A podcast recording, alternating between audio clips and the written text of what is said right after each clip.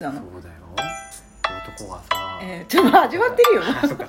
肉じゃがの話はいみかんです。ソウルメイトの皆様高次元の皆様いつも聞いてくださりありがとうございます。お父さんもいます。みかんさんの得意料理は何ですか？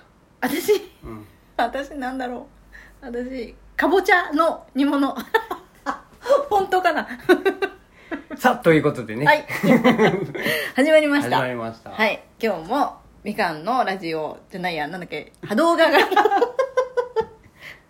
やっていきたいと思います、はい。クレームのコーナー。違いますよ違いますよ。え？クレームじゃないですよ。今日はね昨日指輪容疑者のコーナー。指輪容疑者じゃない。あの指輪会長がうん。傍聴席っていうね、うん。あのライブをやってるんですよ。時々。で昨日、ん。自分たちが裁判員になったらうん。どうなるか。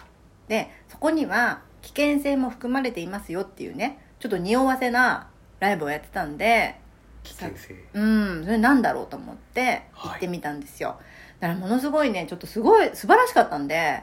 素晴らしいね。うん素晴らしいライブだった。本当大好きだよね、大好きですよ。うん。尊敬してますよ会長のことは、うん、ちょっと熱い熱く語りますね、うん。でこれアーカイブ残ってますからぜひね指輪さんの傍聴席、えっと昨日だから10月の24うん。日日曜日のうん。傍聴席のアーカイブをぜひ聞いていただきたいなと思います。自分が裁判員になったら裁判員裁判ねに選ばれたらうんあなたはどうなるかっていうね。うん。うん。でこれシミュレーションタイプのライブでした。はい。これなどういうことかっていうと、うん。えっとまずね指輪さんが会長が考えた事件。うん。もうね被告人からあとい遺族から遺族じゃない被害者。それからその被害者の背景から、もうそういう状況からシチュエーションから全部指輪さんが全て考えたフィクションなんですよ。うん。フィクションの事件。うん。なんだけどものすごいリアルだったのね、うん、でどういう事件だったかっていうと簡単に言いますね、うん。簡単に言うと23歳の男が、うん。えーバスの中だったかな、うん。バスの中で無差別殺人うん。を起こしたと。うん。で3人死んでます。あ亡くなってます、はいはい。うん、でそういうところから始まってるんですよ、でその動機はその犯人の動機はうん。死刑になりたかったからっていう、うん。動機だったのね。はいはい。うん、で動機はそれで分かりました。うん。で我々が裁判員に選ばれました、はい。じゃあどういうね判断を下しますかっていうところなんだけど、まあ遺族のねうん。遺族からの話によると被害者の3人は、まあ、結婚式を控えていたとかさ。うん。ね。あとはあの孫が孫だか娘さんだかが、うん。えーけハワイで結婚式を挙げるからそれを楽しみにしていたとかさ。うん。なんかもういろいろ未来があったわけですよ。はい。みんなそれぞれの未来があったんだけども、それがなくなってしまったとかね。はい。そういうものの背景の中で我々としてはやっぱりさ被害者の立場に立ってう、ん。遺族の気持ちになったりとかしてね。うん腹立たしくなるわけですよ、うんけしからん。けしからんと。もうこれは極刑だと。極ね？刑。極刑つまり死刑ですよ。あこれはもう極刑だっていうふうに思うんだけども、それでいいんですかと。うん。犯人の思い通りですよっていうね、うんところなんですようん。会長曰く。まあそね。れもそうだね。そうなの。望んだ通りでいいんですか、うん。そこまず考えさせられるところね、うん。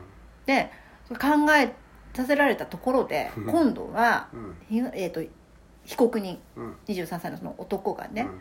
えー今度は、うん。なんか神様からお告げがあったとかなんとかでうん。自分は生きていたいと。あやっぱり生きるべき人間だかあらあここにまだ生きていますうん生きていたいですみたいなことをあ言うんですよ。それ。これごめんねだから 全然うる覚えだからちょっと。あの違ったらごめんなさいね、詳しくは会長のアーカイブを聞いてほしいんですけど、うんとにかく生きていたい。はいはい死刑を望んでいたのにもかかわらず生きていたいっていう方向にシフトするんですよ、はいはい。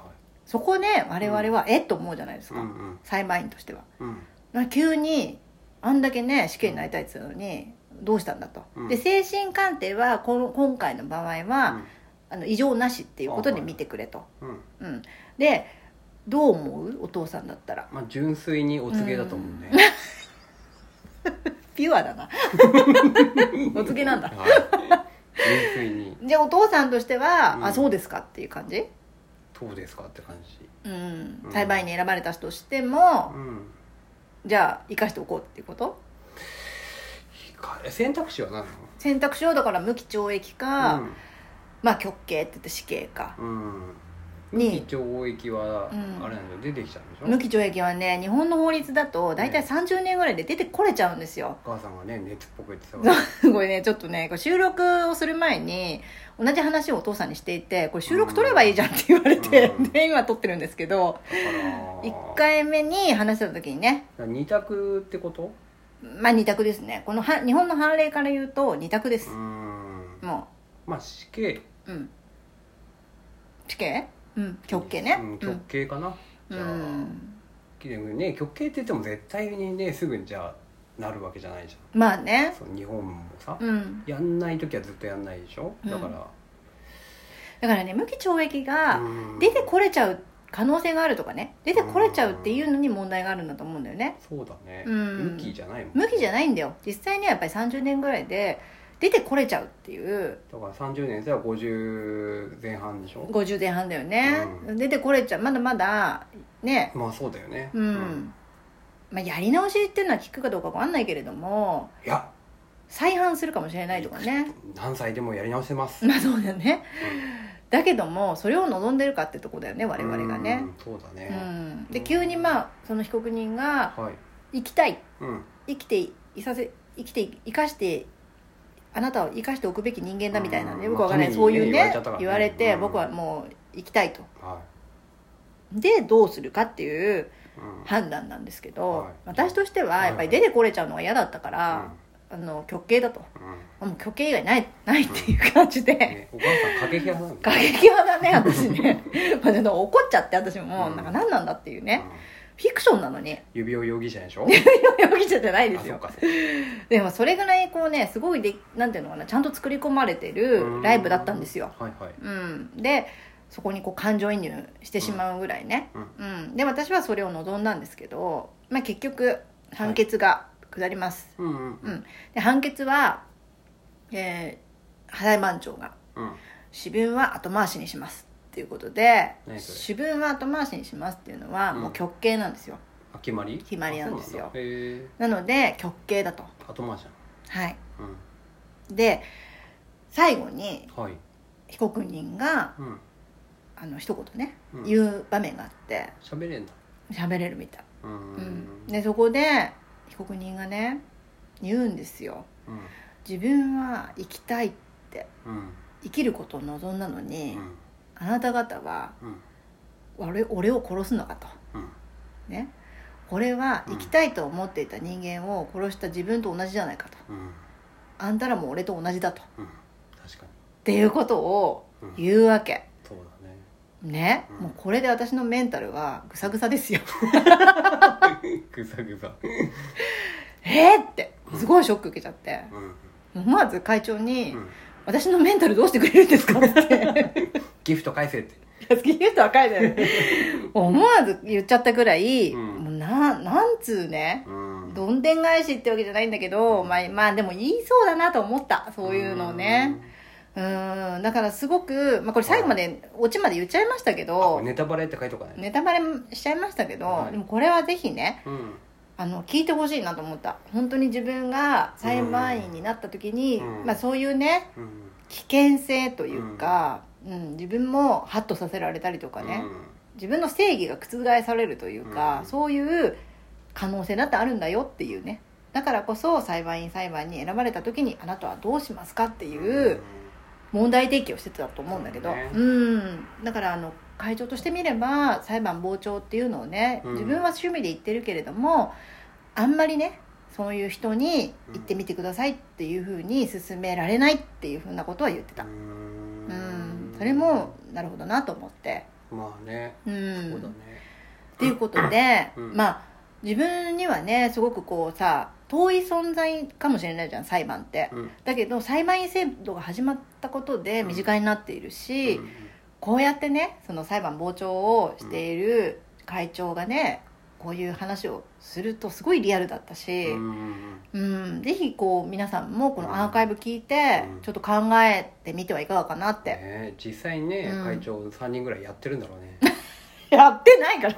だから あの人はほら文筆家だから。らできる話だよね。文筆家だからね、まあ、すごいおすごいなと思った。うんすごくこうシチュエーションがリアルだったしそうねうん素晴らしいライブだった。じゃあ何？本当に素晴らしかった。覚悟を持っていけってこと？うん。覚悟を持ってもそうだし、うん。あのーラジオトークのその可能性もすごい感じたしまだまだ面白いライブできるんだなって思った、いやでも自分は個性がないって どこがだよね、まあ、もっとね 会長自信持ってほしい。本当自信持ってほしい。本当に面白かったからうん久々になんか興奮するライブだった。うあそうです、ん。なんかあすごいなって。で最後嫌な気持ちになって嫌な気持ちにはなったけど 私のメンタルどうしてくれんのと思ったけど。だけどすごくなんていうの素晴らしいライブだなと思ったね。大好きだよね。いや大好きだよ。う んファンですよ。あわかりました。ぜひだからねあの会会長のうん。あのリンク貼っときますんではい。指輪の「この指レイディオうん」ね。のライブのアーカイブからね、えー10月24日の傍聴席のライブぜひ聞いてみてください、うん、指輪容疑者の最後のセリフだね、違う指輪容疑者じゃないから。違うの？はい以上です。はい。ありがとうございました。終わります。みかんビーム